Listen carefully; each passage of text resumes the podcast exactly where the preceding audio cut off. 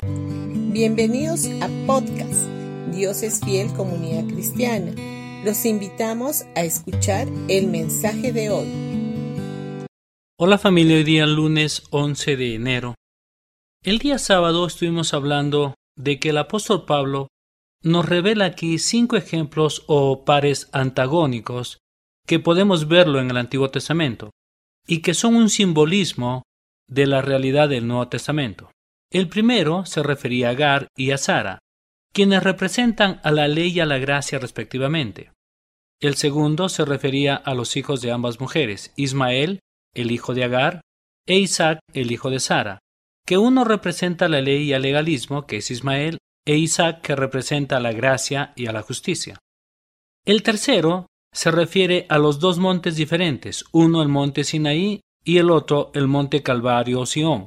El monte Sión con la obra de Jesús en la cruz que nos libertó de la esclavitud de la ley.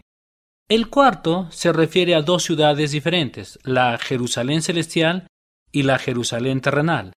El quinto se refería a dos pactos que están representados por medio de Agar y Sara. Uno simboliza el pacto mosaico hecho con Moisés, el cual conduce a la esclavitud, y el otro quien representa la gracia divina y la justicia, que es el pacto abramítico, el cual encierra todas las bendiciones para el creyente.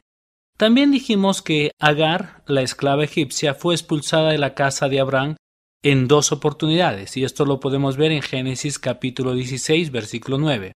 El primer despido tiene que ver con el tiempo de Moisés y la dispensación de la ley.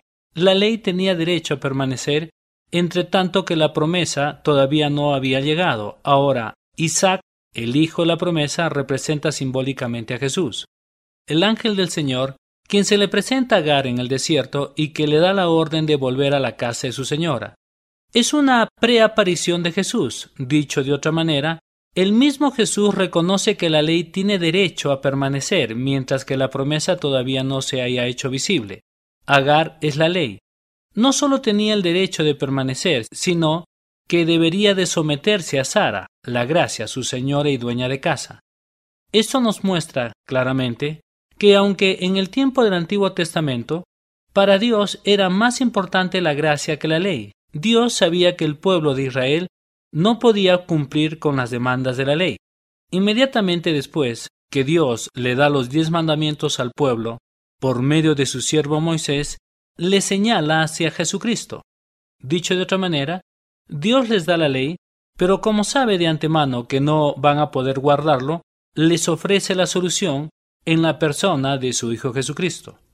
En Éxodo capítulo 20 versículo 24 dice, Háganme un altar de tierra y ofrézcanme sus sacrificios, sus ofrendas quemadas y sus ofrendas de paz, sus ovejas y cabras y su ganado. Construyame un altar donde yo determine que recuerde mi nombre, y allí me presentaré ante ustedes y los bendeciré. Estos altares, holocaustos y ofrendas que el pueblo debía de presentar a causa de sus pecados están representados simbólicamente a la obra futura de Cristo en la cruz. La ley no es un dedo que acusa, sino que señala e indica hacia la solución. Dios no pone su dedo acusador haciendo hincapié en el cumplimiento de las reglas y mandamientos, sino que su dedo señala hacia Jesús, quien es el holocausto y ofrenda perfecta, y con ello la solución para el problema del pecado. La ley siempre tiene que subordinarse a la gracia y no a la inversa. La primera vez que Agar sale de la casa de su amo Abraham es para volver poco tiempo más tarde.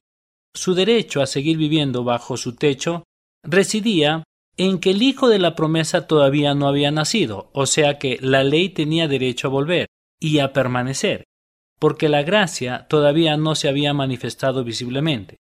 Mientras que Jesús todavía no había nacido, la ley de Moisés tenía derecho legal a permanecer.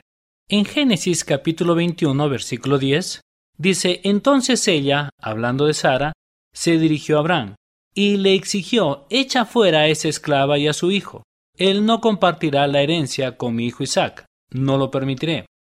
Agar es despedida por segunda vez, y esta vez en forma definitiva, dado que Isaac, el hijo de la promesa, ya había nacido.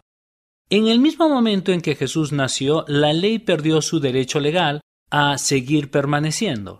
Esto es lo que Pablo les dice a los Gálatas con eso de echa fuera la sierva.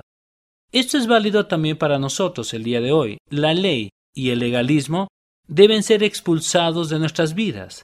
La segunda expulsión de la sierva Agar nos habla del comienzo de la dispensación de la gracia. Ahora la sierva se puede ir definitivamente pues no necesita seguir permaneciendo en la casa de su señora. Bendiciones familia de Dios es fiel y mañana estaremos continuando con el tema.